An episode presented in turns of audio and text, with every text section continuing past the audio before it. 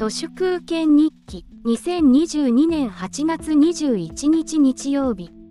気がつけばお盆明けで今年もまたまた感染爆発してコロナによる死者の数がまた過去最高になって岸田文雄もコロナに感染してしまいましたがもう誰もコロナでは騒がなくなってきました。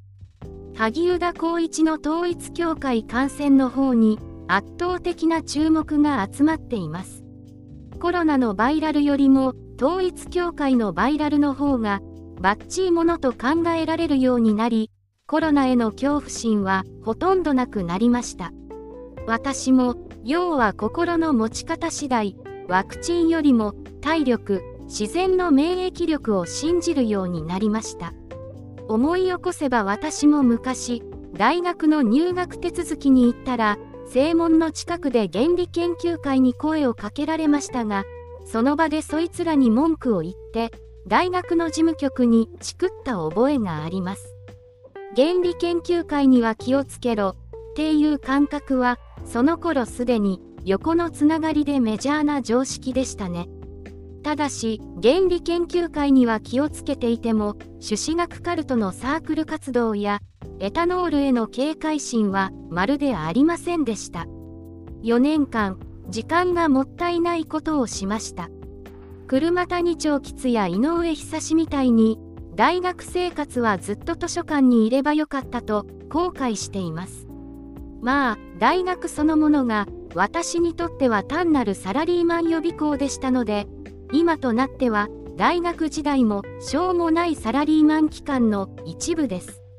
高校生までは学校も休みがちで友達も作らずにひたすら自宅でテレビを見てたので今はその頃の気分よりもさらに学校もテストもない天国のような毎日です。会社員を辞めてからは本風呂寝るの人生でまだ1年半くらいなんですがもっと早く辞めておけばよかったと思っています。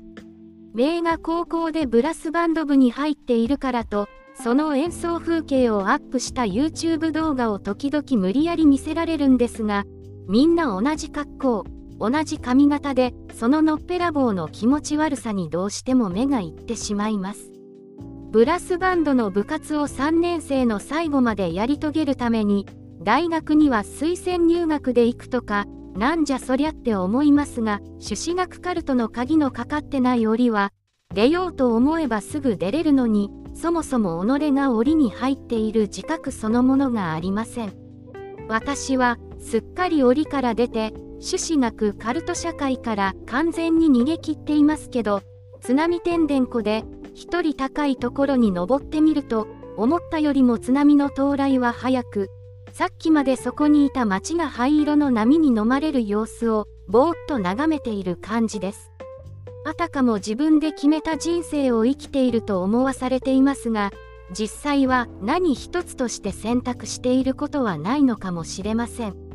1年半ほどやってきた田舎暮らしのマインドから住所不定無職のマインドへ己の認識を変えつつあります。時間も空間も人間関係もどこにも帰属しない生活です。持ち物をどんどん減らして人間関係をますます疎くして種子学カルトから目をつけられることのない取るに足らない存在へとどんどん小さく弱くなっていきます。本日は以上です。ありがとうございました。人の行く裏に道あり花の山。